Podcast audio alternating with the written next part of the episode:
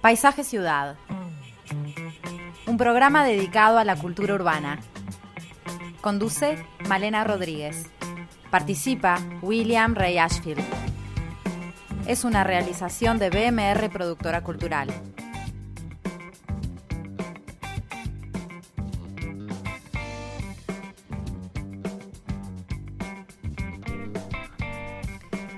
Hola a todos, bienvenidos a Paisaje Ciudad. Gusto estar aquí nuevamente para hablar de arquitectura. Hoy nos ponemos un poquito más en el tema mismo. Estuvimos hace algunas semanas poniendo la mirada en el Art Deco y cómo se percibe esta corriente en nuestra arquitectura. Hoy vamos a hacer un recorrido similar, pero con el Art Nouveau, un movimiento que se dio simultáneamente en varios lugares del mundo, en un momento bisagra, fines del siglo XIX y comienzos del siglo XX, un momento donde estaban pasando muchas cosas, donde la sociedad se estaba desencorsetando en muchos aspectos, sobre todo en la sociedad europea, y esta corriente se desarrolla precisamente en Europa como una renovación en las artes plásticas, eh, en las artes aplicadas y en la arquitectura. Y esta simultaneidad, eh, porque se va dando en distintos lugares al mismo tiempo, de alguna forma eh, ha determinado que se lo haya identificado con distintos nombres. Modernismo, Art Nouveau en Bélgica, Secesión vienesa, vienesa en Austria, Modernismo catalán en España, Estilo Liberty en Italia, Escuela de Glasgow en Escocia, Modern Style en, eh, en Inglaterra. Y es una, corriente que surge como una respuesta a la necesidad de superar el problema de la disociación entre el arte y la técnica, buscando integrar el arte a las condicionantes del medio, integrar las partes del todo, apostar a lo artesanal, este, en contraposición a, la producción seriada industrial. Bueno, hay muchos aspectos de esta corriente que, eh, que va más allá de la arquitectura, va hacia las artes gráficas, el vestuario, el arte en general. Es amplia y muy rica y vamos a estar hablando de, de este tema hoy con Didier Calvar, que es bueno, alguien que sabe muchísimo de este tema.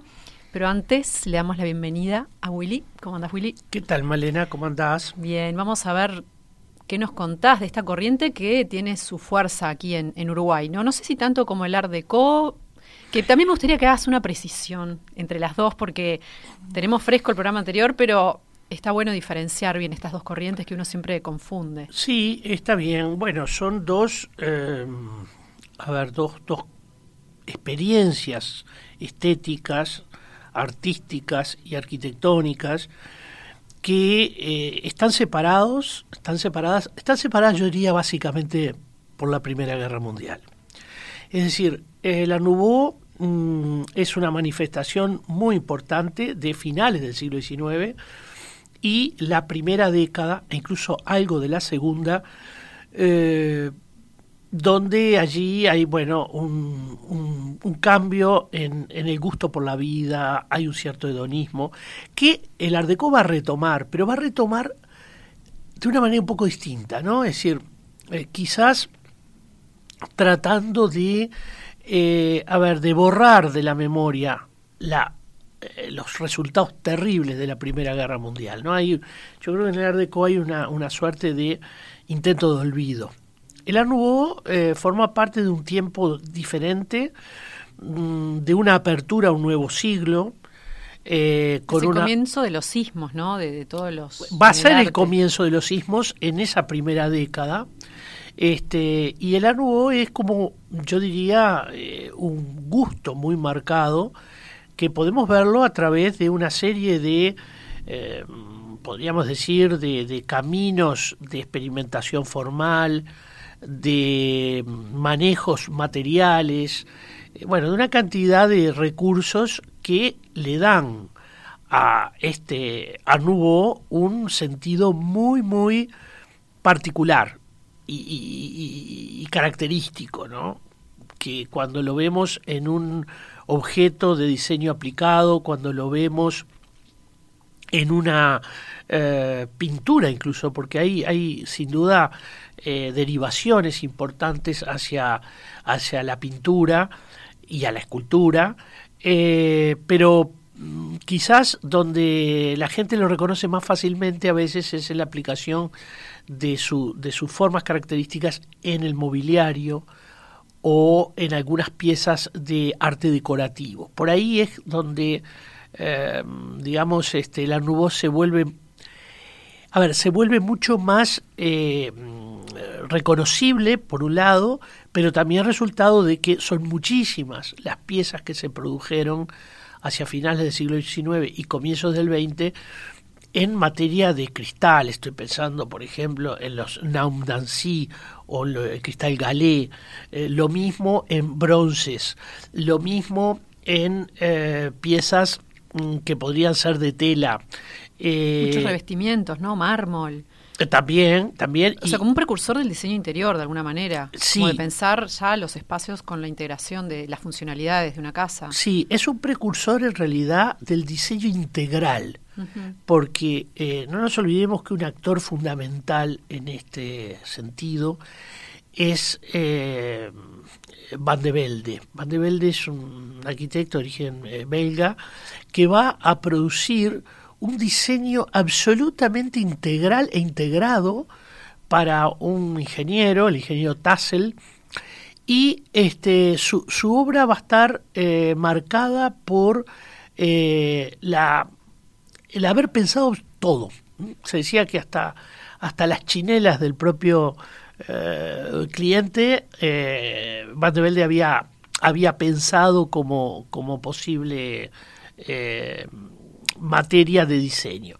Y esto es importante porque estamos en una idea que va a ser muy fuerte ya a final del siglo XIX y mucho más en el XX, que es la de eh, la obra de arte total, es decir, la obra mm, que es pensada integralmente teniendo en cuenta el mobiliario, teniendo en cuenta los elementos de revestimiento de paredes, teniendo en cuenta obviamente la arquitectura, teniendo eh, en cuenta todo.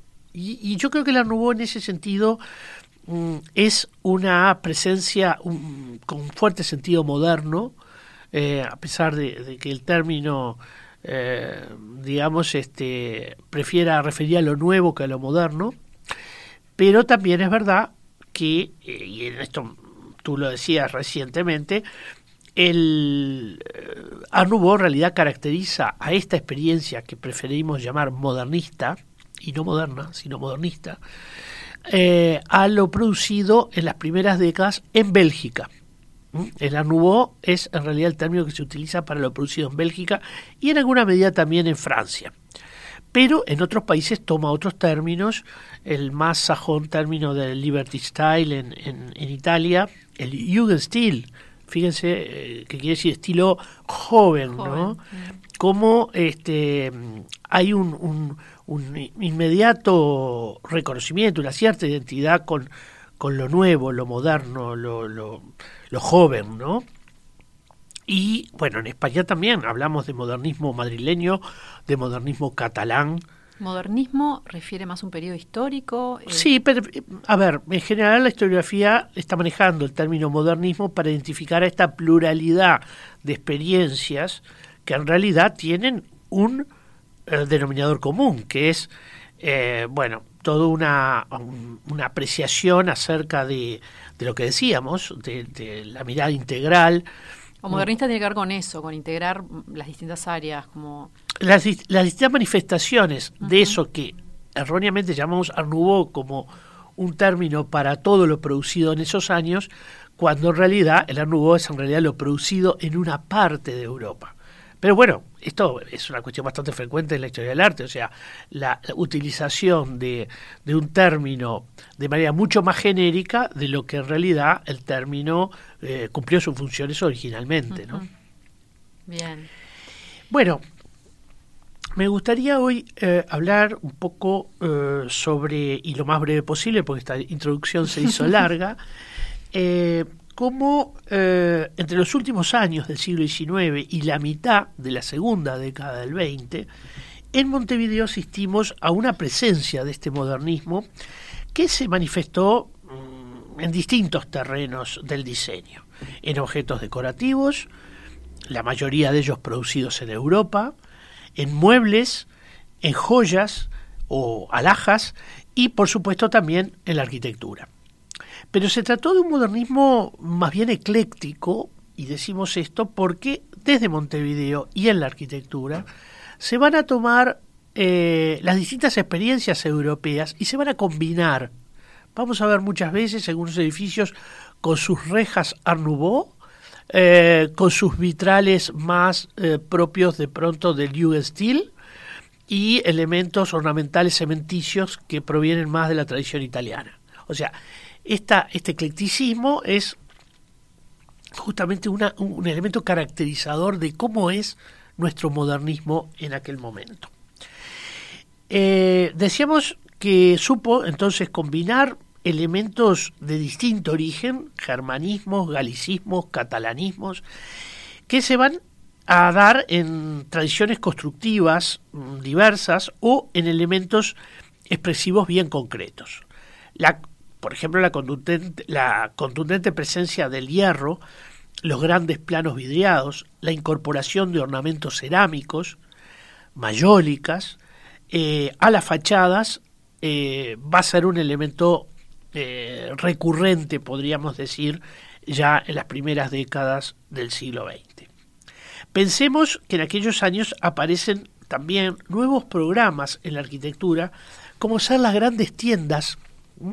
Las grandes tiendas llegan a Montevideo en estos años y esas tiendas van a demandar eh, primero una espacialidad distinta, eh, una espacialidad que en alguna medida todavía podemos ver ciertas lógicas en los shoppings contemporáneos, que es desde algún lugar poder ver toda la tienda, y esto pasaba, por ejemplo, en las tiendas Corralejo, hoy desaparecidas, en la casa comercial Pablo Ferrando, que en realidad hoy está transformada, pero cuando yo era chico recuerdo de entrar a ese lugar y encontrar cuatro niveles eh, de, del edificio que balconeaban hacia un espacio central. Y eso daba una sensación, me acuerdo, impactante, a mí me daba un poco de vértigo incluso, pero uno podía entender que en el primer piso estaba la óptica, que en el segundo piso estaban los elementos de, de medición, eh, en el otro la fotografía, etcétera, ¿no? Pequeña óptica, ¿eh? No, no, claro, eh, fue una obra, eh, fue una, una firma que incluso estuvo en Buenos Aires, o sea, una firma este, con, con realmente este, mucho prestigio y, y buena trascendencia. y esos cambios, bueno, hacen de esta arquitectura una arquitectura muy especial, con una fachada incluso muy transparente, una fachada que justamente lo que está planteando es la necesidad de extrovertir los elementos de eh, venta hacia el exterior e incluso incorporar elementos que, eran productos de venta en la propia fachada. Si ustedes miran bien, la fachada de la actual librería eh, Puro Verso en la calle Sarandí, que era entonces eh, la casa Pablo Ferrando tiene barómetros, eh, tiene eh, elementos para la, para la medida de temperatura, o sea, todos elementos que la casa vendía y que se colocan magníficamente como, como elementos muy modernos en la propia fachada. y por ahí está marcando ese sentido moderno del cual hablábamos, que estas arquitecturas modernistas tienen, ¿no? Una obra hecha por el arquitecto Juan Tosi. Eh, Juan Tosi hizo varias, ¿no? Obras de... Eh, hizo muchísimas obras en esta época, es, porque esa empresa no solamente es un proyectista, sino que también eh, es empresa y hace muchas, muchas obras, algunas bajo esta, esta pauta, este, hará otras para otras firmas que, que también este, nos recuerdan este, este sentido de tener un, una planta baja eh, transparente, un plano noble también transparente y un cierre con mansarda o con una tradición más de corte historicista. Porque los historicismos no, desaparecen tampoco acá, están presentes. Y también es importante recordar que esta arquitectura incide en la eh, en el mundo residencial, o sea, hay muchas viviendas que van a optar por esta, esta, este, esta línea estilística, esta línea formal, y ahí quiero destacar muy especialmente la casa que fuese del eh, presidente eh, Williman, Claudio Williman, en la calle Avenida Brasil, y Ellauri, que todavía está, la podemos ver, es, actualmente esa casa. muy linda pieza que, que es eh, digamos, actualmente Enfrente a la Escuela Brasil, que también, tiene estos rasgos. Exacto, eh, como lo tiene, eh, bueno, su reja fundamentalmente, que es una reja magnífica, con algunos elementos de la tradición alemana, secesión, pero también... ¿La secesión sería austríaca? Sí, perdón, dijiste bien. La secesión es austríaca, el Jugendstil es alemán, pero ahí hay algunos elementos que me, me recuerdan más bien a la escuela de Glasgow, a ciertas, porque también en Escocia hubo toda una, una, una experiencia muy importante a través de eh, interioristas como las hermanas McDonald o como... ¿Por qué se da simultáneamente este? Bueno, porque evidentemente o sea, está vinculado a la industria y a una reacción frente a la industria. Sí, está vinculado a la industria, hacen uso de la industria, pero también eh, toman distancia, ¿no? o sea, hay como una, volver a lo artesanal. Sí, hay un gran valor de lo artesanal, pero hay industria, a diferencia de lo que pasaba con las arts and craft eh, de origen inglés, donde había un, claro rechazo a la, a la, industria, ¿no? Entonces, este, eh, aquí no, aquí muchas de estas piezas se van a reproducir muchas veces y esa reproducción solo se logra de manera industrial hay como un refinamiento, podríamos decir, de la base industrial. Y eh, bueno, me importaba destacar que el presidente de la República adopta muy tempranamente esta, este, esta tendencia, ¿verdad? Eh, cuando de repente había sectores, eh, digamos, de las clases altas de Montevideo que lo rechazaban. Este es el caso, por ejemplo, de don Félix Taranco, que le aclara de manera muy subrayada, podríamos decir, a sus arquitectos franceses, no quiero nada de gusto Art de eso que llaman el gusto Art Pero Williman era un individuo de, fuerte tradición este, social dentro del país y sin embargo tiene una apertura enorme a lo nuevo y hace su casa que se hace en dos tiempos primero la planta baja, luego la planta alta. Se puede notar también diferencias entre estos dos momentos, pero ambos bajo un sentido muy, muy propio del modernismo, donde muestra cómo las, eh, las clases políticas están, eh, incorporando como valor la experiencia moderna. Y finalmente, quiero recordar la obra de un catalán, de un, de un catalán excepcional, que fue Buigas y Monrabá, que llega al país también en esa primera década del siglo, eh, un poquito antes, este, ya a finales del XIX, ha tenido un papel descollante en Barcelona en la exposición del año 92 y eh, es el autor nada más y nada menos que el monumento a Colón en Barcelona, un verdadero ícono ¿verdad? de la ciudad, eh, que se viene a vivir a Montevideo y va a desarrollar una obra bien eh, importante, eh, donde para mí destacan como, como elementos superlativos, singulares, los pabellones de la Asociación Rural en el Prado, con todos los elementos de la tradición catalana, como puede ser el trencadís, eh, esas cubiertas también con dos, dos colores y las propias formas orgánicas que fueron eh, digamos, materia propia, podríamos decir, de, eh, de, los arquitectos catalanes del momento, como podría ser y Cadafalch, eh, Antoni Gaudí eh, y tantos otros. Que eran un, este, un Art Nouveau más orgánico, ¿no? Bueno, el Art Nouveau para mí en general es muy orgánico. Eh, ¿Hay algunos más geométricos? Sí, hay presencias más geométricas y presencias más eh, hacia el mundo de las curvas, al mundo del orgánico, a la, digamos, a la, a la, tentación de eh, llevar las formas de la flora y de la fauna, aunque no son eh, reproducciones naturales, sino siempre con sus cambios, sus interpretaciones, es un organicismo, eh, digamos, con una fuerza importante de interpretación sobre lo natural, no es reproducción de lo natural. Tal vez podemos ahondar un poquito más en eso y en la influencia este, de toda esta corriente en el arte, en las artes plásticas, después de la pausa con Didier Calvar. nos pueden, bueno, mandar como siempre mensajes al 091-525252 y nos pueden seguir por eh, con la aplicación Radio Mundo es buenísima y también en Paisaje Ciudad Radio en Instagram.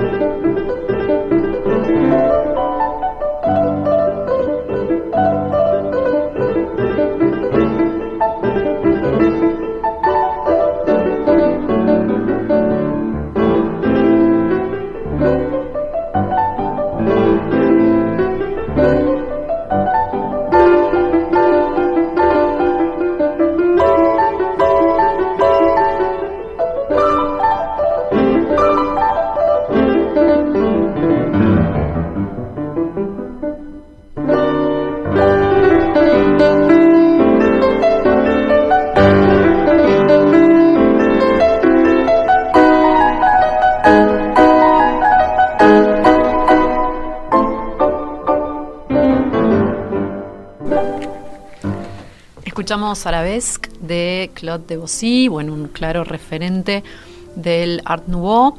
Y ya está con nosotros Didier Calvar, que es amigo de la casa, colaborador, licenciado en Historia del Arte por la Universidad de Barcelona, licenciado en Historia por la UDELAR, doctor en Historia del Arte y Patrimonio por la Universidad Pablo de Olavide de Sevilla. Y en la actualidad se desempeña como profesor adjunto y encargado de la sección Historia del Arte de la Facultad de ay, Humanidades. Humanidades. Eh, Didier, te damos la bienvenida. ¿Qué tal para todos? Buenas tardes. Eh, bueno, eh, creo que este tema que es muy interesante por diferentes aspectos, ¿no? Primero que creo que Uruguay que haya adoptado el nombre de Art me parece que es interesante porque el modernismo que se utiliza en España crea confusiones, es decir, por más que para los catalanes puede estar más eh, muy claro a lo que se refiere, después con la palabra modernidad, moderno, modernismo, termina convirtiéndose un poco en una confusión. Así que creo que que nosotros hayamos mantenido en el Río de, la Plata la denominación francesa es muy aclaratorio. Eh, creo que es eh, interesante también eh, los debates que se han producido en el Uruguay a, raíz de esto. Willy hablaba, por ejemplo, de bueno, el comentario que hace Taranco antes de construir el palacio, eh, y hay mucho rechazo al Art Nouveau por ciertos grupos sociales que se consideran mucho más, bueno, el caso de Taranco muy eh, vinculado a la idea de la hispanidad, por más que, bueno, es el que diseña el palacio, es un francés, pero de cualquier manera eh, hay como una austeridad que me parece que mirando o relevando algunas revistas de la época, y estoy pensando en Anales Mundanos, que muestra, por ejemplo, interiores de casas como puede ser la de los Henderson, eh, casas de personas que tenían cierta posición social, es difícil encontrar detalles Art Ese rechazo hacia el Art en la decoración interior de familias más acomodadas,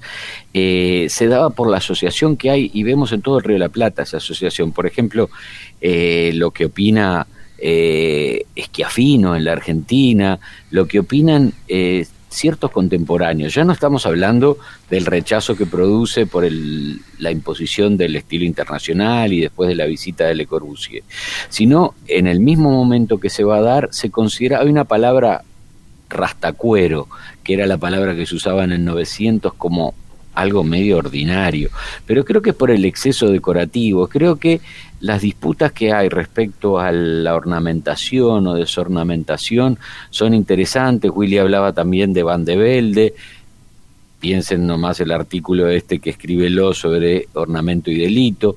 Él está en contra, ¿no? De, la ornamentación, Los. Absolutamente, decía, qué cosa más espantosa tener que morir en una cama diseñada por Van de Velde. Eh, pero que además Van de Velde era de un Ernugó súper, súper desornamentado, si se quiere, porque tiene líneas curvas, ese escritorio famoso, eh, lo mismo que en, la, en los diseños de la parte de cubertería. Es muy discreto, el ornamento de, de Van de Velde. Por eso creo que hay como un ensañamiento hacia ese pobre hombre Van de Velde, porque no es tampoco tan excesivamente decorado. Pero si uno ve más o menos en la historiografía, ¿no? O sea, lo que opina este Busquiazo en la Argentina, todo más o menos lleva a lo que es el pastel de bodas. Yo encontré un artículo interesante en Anales Mundanos. ¿Qué es el pastel de, bodas, perdón? El pastel de bodas, la arquitectura Arnubó como pastel de bodas. como una cosa muy ornamental. Eh, y como de merengue. Si pensamos en la Casa Rodríguez, que está en Bartolomé Mitre y Rincón, que ahora es una iglesia coreana, ¿no? Este, sí, lo que, se, lo, lo que se escribía normalmente es que eso era un mamarracho de pastelería. Lo dice Schiafino, lo dicen diferentes eh, contemporáneos. Eh, este caso de este artículo que encontré de Víctor Carrió decía, por favor, que venga la censura municipal contra esos maestre cucharas, churrigueras de cuarta categoría. Eh, yo creo, yo creo. eso es acá en Uruguay. Didier, yo creo que eso tiene mucho que ver también con algunas cuestiones, eh, a ver, mm, primero hay un desconocimiento eh, real del tema que de a poco va a ir ingresando, pero las clases medias más abiertas, en cambio, son, hay un consumo porque eh, es real que uno se va a encontrar con una cantidad de, de bienes que hasta el día de hoy todavía lo vemos en remates que es muy grande, ¿no? Este, hay ha habido una, una incluso les puedo contar una anécdota. Mi padre, por ejemplo, rechazaba muchísimo el cristal galé, que es de esta época. Y los galé, a Nouveau me refiero, porque vieron galé de otros momentos. Y me decía, no puedo ver esas piezas que estaban en todas las casas. ¿Qué quiere decir? Que también en casas de sectores emergentes estaban presentes. Entonces, eh, eh, solo las clases muy altas tenían una clara disposición contraria a eso. ¿Se entiende lo que digo? Ahora, ¿eso, ¿eso es en Uruguay o en todo el mundo? Digo, me refiero porque uno ve las, las construcciones, acá en Uruguay, porque en el mundo uno ve las construcciones Art Nouveau y son realmente impresionantes. Sí, claro. Entonces, es como que es algo que me hace ruido, hay como una contradicción, ¿no? No, incluso las clases altas catalanas están consumiendo este Art Nouveau. Eh, si pensamos en el Palacio Stocklet, por ejemplo.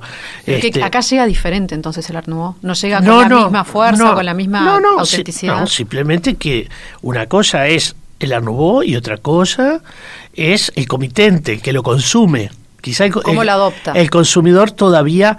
A mí lo que me parece interesantísimo es que el presidente de la República lo consuma. Eso sí me parece, porque habla en alguna medida del avance de algunos actores de las clases altas que eh, se hacen su casa bajo este estilo y en alguna medida están mostrando una apertura a lo moderno que es importante, ¿no? Me parece interesante, perdón, ese punto que hablaban de, cómo había como una postura no social y un poco política también en relación a esta arquitectura. Eh, por ejemplo, veía un, artículo del arquitecto Fernando Chevatarov. Más cercano. Sí, que hablaba de que en, que en el periodo, este, que el tema de, bueno, el Estado estaba influenciado por las ideas de José Valle Ordóñez y no imponía sus programas arquitectónicos representativos de ningún estilo, como que en otros países sí se daba, que políticamente ah, se eh, apostaba desde la academia. En la Argentina nomás, sin ir más lejos. Acá no, como que estaba o sea, desprovisto de esta tendencia o como lo ven. Eso, me interesa la parte política y eh, arquitectónica, no sé cómo lo ves Didier. Mm, yo veo que justamente si hay un proyecto de país modelo del vallismo, el caso del Art combina muy bien con esta idea de modernidad y está muy vinculada a la cuestión política que tú decís, Malena, porque evidentemente es un estilo que florece mucho en los lugares periféricos, Múnich, Barcelona, Bruselas, eh, Glasgow, es decir, que hay mucha impronta nacionalista también, que no se va a dar en el Río de la Plata, no se eh, recurre a estas partes eh, de decoración vegetal eh, de, la, de la flora autóctona, por ejemplo. Que eso sí va a ocurrir en Lorena y utilizar el cardo también este, en determinados lugares porque tiene que ver con una señal de identidad. Aquí no lo vamos a encontrar.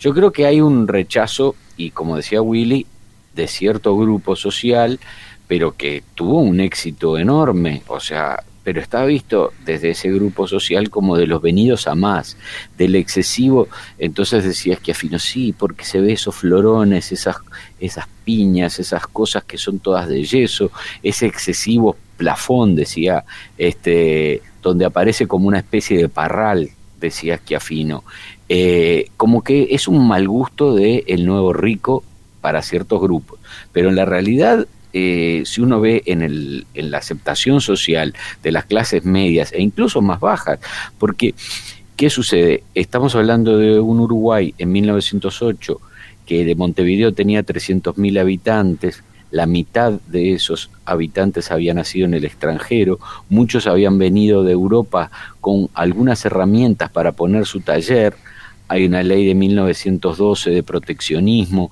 que también estimula lo que sería el trabajo artesanal. Piensen esa gente que había llegado, gente que como Marchetti se podía ver, se, se dedicó también a, a, los vitrales, que trabajó también en el Palacio Legislativo, pero también en el caso que lo que hablaba Willy, eh, en lo que hoy es puro verso, que era Ferrando, también tiene un vitral importante.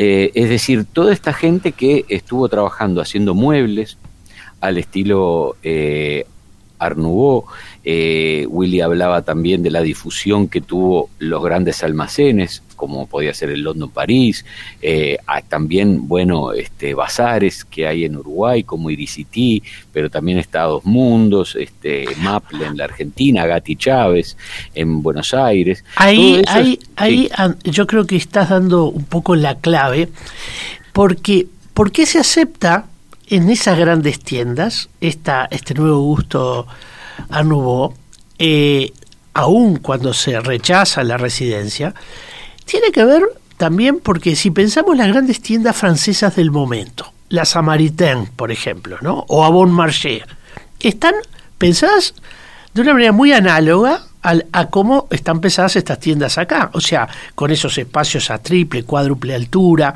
con la presencia de las estructuras metálicas, con la gran vidriera proyectándose hacia afuera. Es decir, eh, allí nadie cuestiona. ¿Por qué? Porque la referencia es bien clara. Eh, cualquiera podía entender que una tienda de estas aquí en Montevideo se estaba vinculando con lo que eran las grandes tiendas en París. Ahora, en la casa, sin embargo, hay como mayores restricciones, ¿no? Es en la casa, y vamos a aclararlo, eh, para mí es un sector elevado que tiene fuertes tintes conservadores, en la Argentina mucho más, porque estos actores sociales eran más grandes y por lo tanto también tan o más conservadores que en el caso de Montevideo. Bien, eh, vamos, sí, me gustaría antes de continuar con la, observación de cómo se ve esta corriente acá en Uruguay, eh, ir un poco hacia el mundo del arte, cómo ha influido, y estoy pensando por ejemplo en Klimt como un referente importante, Gustav Klimt en Viena como un referente importante de esta corriente, y me gustaría saber cómo se ha manifestado, Didier, en el arte uruguayo esta corriente. Sí, eh, realmente uno ve que si vamos a Blanes Viale, eh, en el caso de obras eh, pictóricas como las manolas, como lo podemos ver también eh, en lo que es la isla de Madeira, esa escena de la isla de Madeira, donde vemos una cantidad de flores. la impronta Arnubó está muy clara en esas pinturas, ¿no? podemos verlo también en la escultura. Si uno va al cementerio central, la tumba de que hace Azarini eh, para eh, Domingo Jaunsolo en el cementerio central. Vemos cómo se despliega toda una cantidad de flores en, eh, alrededor del el busto de, de Jaunsolo y de los ángeles que lo rodean, donde podemos detectar una impronta Art Es más común, por supuesto, en el diseño de muebles, en el diseño de platería, que muchas de estas cosas sí que eran importadas, como dice Willy, y hay otras que a veces en el caso de muebles más populares que tienen detalles este Art Art, perdón, este que están hechos en el Uruguay, pero las artes plásticas eh, más bien se ve también en la parte de lo que es la gráfica que hablaron ustedes. En la gráfica, si nosotros vemos el, el álbum biográfico de la República Oriental del Uruguay, es espectacular. es de 1904, aparece la foto del presidente eh, Valle, eh, todo enmarcado en viñetas eh, pero la tapa, la tapa, a ver si, en todo caso pueden buscar eh, cualquiera de los oyentes la imagen, es realmente la misma imagen que podíamos encontrar en un póster de Mujá, ¿no? en, en París. Y además las las revistas. las revistas son muy importantes como difusión. Si uno ve la revista La Alborada, ve revistas que a lo mejor son de corta duración, pero que eh, revistas como Rojo y Negro, Rojo y Blanco, perdón, este, son revistas que nos traen justamente a ese tipo de diseño en viñetas pero que está presente también en partituras, está presente en menús de restaurantes, es decir, que la, el diseño Art Nouveau eh, aparece dominando caras y caretas, ni hablar también, es decir, hay muchas cosas que también en el caso de que, por ejemplo, de Maeso, eh, en lo que tiene que ver con el, el álbum de Maeso de 1910, eh, que es este, imágenes del siglo XX, este, a ver, ahora no me acuerdo exactamente cómo era el título, pero eh, creo que es el Uruguay a, través, del siglo. El Uruguay a través de un siglo. Es decir, que es de 1910. Eh, en la gráfica es muy importante, pero también pensemos que es de reciente invención la cromolitografía, la fascinación que tenía la imagen en color en revistas como podía ser Caras y Caretas para un público que hacía como quien dice, 20 años que en Europa se había inventado la cromolitografía, eh, y sobre todo la aceptación de un tipo de diseño casi como de horror vacuo y de, completar todo el, espacio compositivo con eh, determinados eh, elementos ornamentales, que es muy típico también de la revista Punch inglesa y de muchas revistas, también de Kelmscott Press que había que tenía Morris. O sea, lo interesante es que hay un, eh, una vertiente más decadentista, elitista, eh, sobre lo que puede ser el esteticismo, que eso lo incorpora el Art Nouveau, eh, y por otro lado está ese rechazo al excesivo, a la excesiva decoración. Es decir, si vemos gente que de los decadentistas, desde Roberto de las Carreras, aquí, hay esa cuestión del refinamiento y el rechazo hacia el mundo ese comercial, materialista de los filisteos. Ahí va, un, sí, un artista que, por ejemplo, eh, con mucha sutileza integra de alguna manera o se inspira un poco también en el art, en el art eh, nouveau, es Virginia Patrone, con quien conversamos y, bueno, nos, tiene para nosotros unas palabras en relación a, cómo eh, ha influido en su obra. Hola, queridos, hablando aquí del Art Nouveau y la relación con mi, con mi pintura, con la plástica en general, es evidente que, que el estilo Art Nouveau arquitectónico, con su ornamentación, con su juego de la cosa eh, orgánica y sensual, que aparece no solo en la arquitectura en sí, sino en, la, en los um, accesorios, muebles, lámparas, sin duda que ha influido mucho en mí, lo que he visto en Montevideo desde niña, incluso en la casa de mis abuelas, los objetos y, esta cosa, estos balcones, estos, estos juegos, que, claro, que me, me, me hacían ver personajes, me metían en mundos fantásticos y junto con otras cosas, o sea, me hacían resonar otras cosas de la literatura y demás. Y entonces em, sí que lancé a volar mujeres desde balcones a Nubó, montevideanos, sin duda. bueno, un abrazo muy grande desde Barcelona. Bueno, eh, Virginia también mencionaba eh, a Adolf Loss, eh, un poco, bueno, con esto, esta, esta figura que nosotros también nombramos, que estaba en contra del ornamento y del interior burgués, y nos decían en relación a él lo siguiente.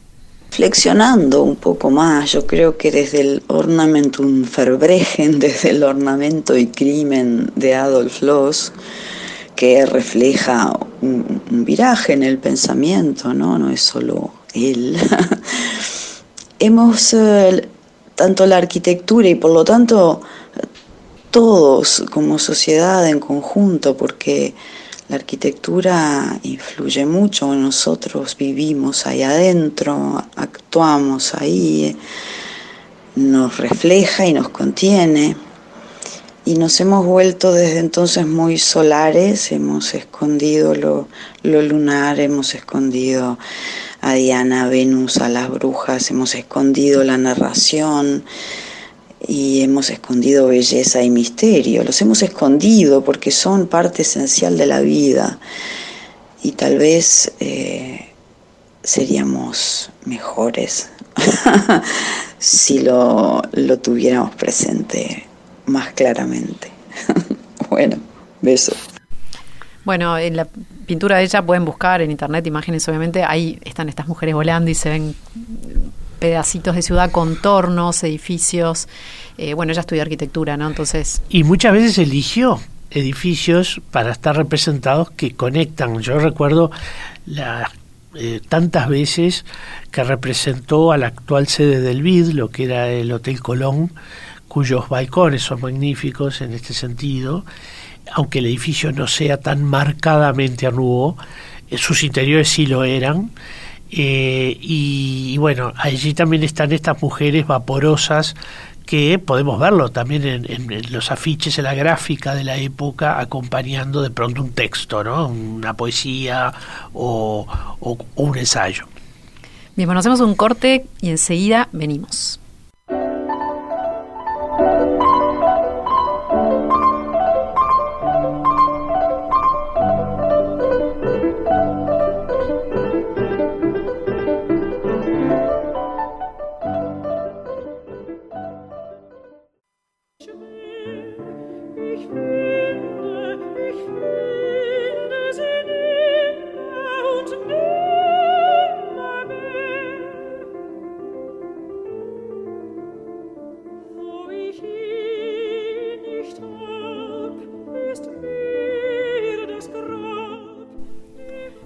Schubert le gustaba mucho a Gustav Klimt, justamente.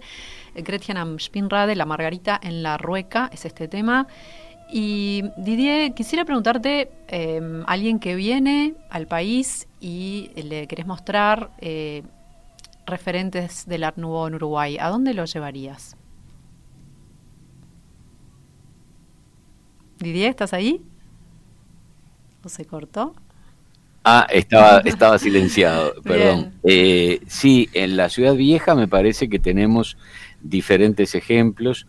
Eh, no todos están eh, esencialmente bien conservados. Tenemos varias cosas que podemos ver. Este, bueno, tenemos el IABA, tenemos algunas que, que, han quedado algunos restos.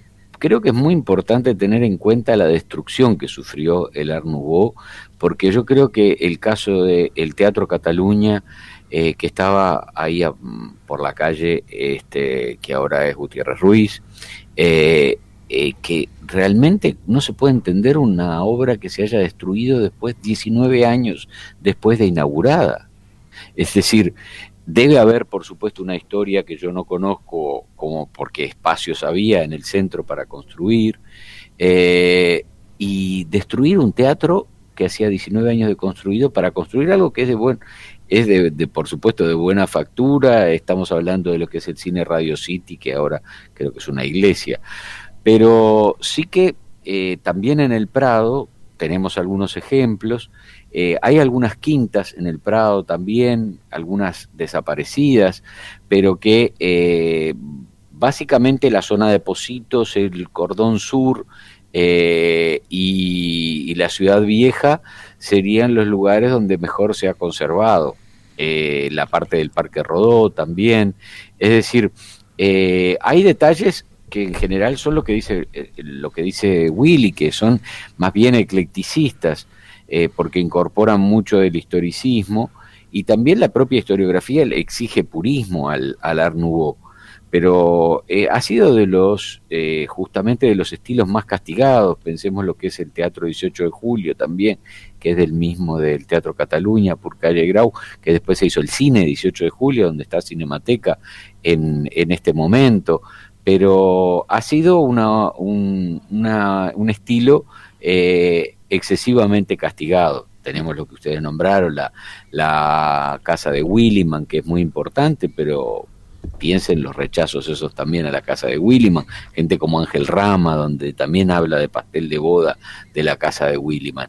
Entonces creo que eh, la historiografía lo ha maltratado, pero también, eh, bueno, la modernidad lo ha, lo ha mutilado. El caso de, por ejemplo, la, casa, la calle 25 de Mayo, el eh, edificio del Ministerio de Vivienda, que también es de Buigas, por supuesto que en el Prado tenemos también lo que había nombrado Willy de Buigas, que son los pabellones de la Asociación Rural, que son muy importantes. Eh, y yo creo que hay algo que yo recomendaría ir a Mercedes y ver lo que hizo Matosas, que es un Art popular muy original, eh, es fascinante. Mercedes Soriano estamos hablando, ¿verdad? Mercedes Soriano eh, Mercedes Soriano, es decir, que hay calles donde ha hecho decorados de una eh, panadería, de una carnicería, hay una casa, es decir, un este hombre es de Badalona, cerca de Barcelona, eh, sigue un poco todo eso, el trancadís este, catalán, y sigue esa impronta que él había visto este, en Barcelona.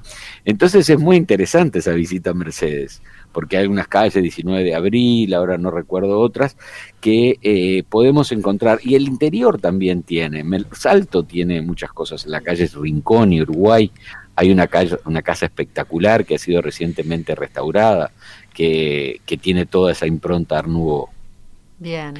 Eh, bueno, Salto sí, es muy conocido por, el Art Nouveau o más por el Art Deco, es conocido Salto. Eh, por las dos cosas, hay muy buenos ejemplos Art Deco y hay muy buenos ejemplos Art Nouveau. Me gustó que Didier recordara Mercedes, porque Mercedes para mí es la ciudad que tiene mejor arquitectura en el litoral uruguayo. Y gran parte de esa arquitectura es de este periodo. Lo de Matosas es singularísimo hasta extrañísimo, diría yo. ¿Era arquitecto él? No, era, constructor, era un constructor que, bueno, realiza unas cuantas eh, viviendas, este, algunas eran de él, y, claro, hay como una interpretación de, la Nubó desde un constructor. Es decir, no es el individuo que tiene un refinamiento, un academicismo importante en este sentido, sino que es alguien que ha construido mirando y allí está básicamente el eje de lo suyo. Pero ah, eh, es son ejemplos muy interesantes que están formando un cierto tejido en una parte de la ciudad de Mercedes. Pero también hay ese arnubó más refinado en Mercedes, por ejemplo el centro uruguayo, que es una pieza magnífica, no sabemos quién es su autor, o al menos yo no lo sé, y hay otras piezas residenciales este, en Mercedes de estos años. ¿por qué no también pensar que el diseño de la Rambla, que está hecha por un ingeniero, eh, todavía mantiene las, las pérgolas de la época en un sentido mucho más geométrico este, y, es también muy interesante. Mercedes tiene muy buenos ejemplos en este sentido. Creo que Salto es la segunda que tiene más referentes a Nouveau este, en el caso eh, del litoral uruguayo. Pero yo quisiera recordar también en Montevideo que en esos mismos años en que el Art se desarrolla, se traza la Avenida Brasil. Y el trazado de la Avenida Brasil eh, va generando en sus bordes una cantidad enorme de nuevas viviendas y esas viviendas se hacen bajo esta impronta modernista, entre las que está obviamente la casa de William.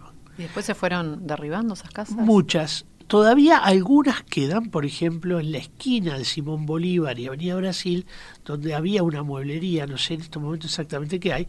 Ahí uno puede ver detalles ornamentales mucho más, eh, a ver, eh, pobres podríamos decir que en el caso de la vivienda de Williman.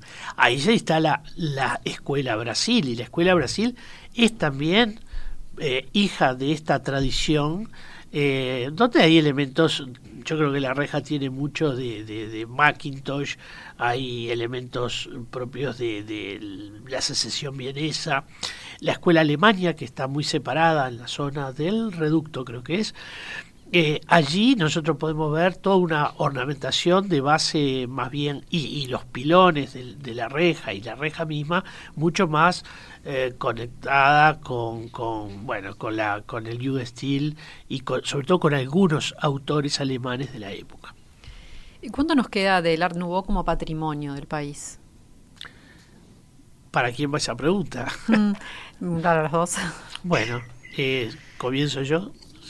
Eh, eh, bueno, yo creo que nos quedan algunos monumentos históricos que están declarados, como es el caso, por ejemplo, de la vivienda Costa Lara en la calle Bartolomé Mitre, una obra de Acosta y Lara y Guerra, muy linda obra que yo creo que tiene una falta de mantenimiento importante.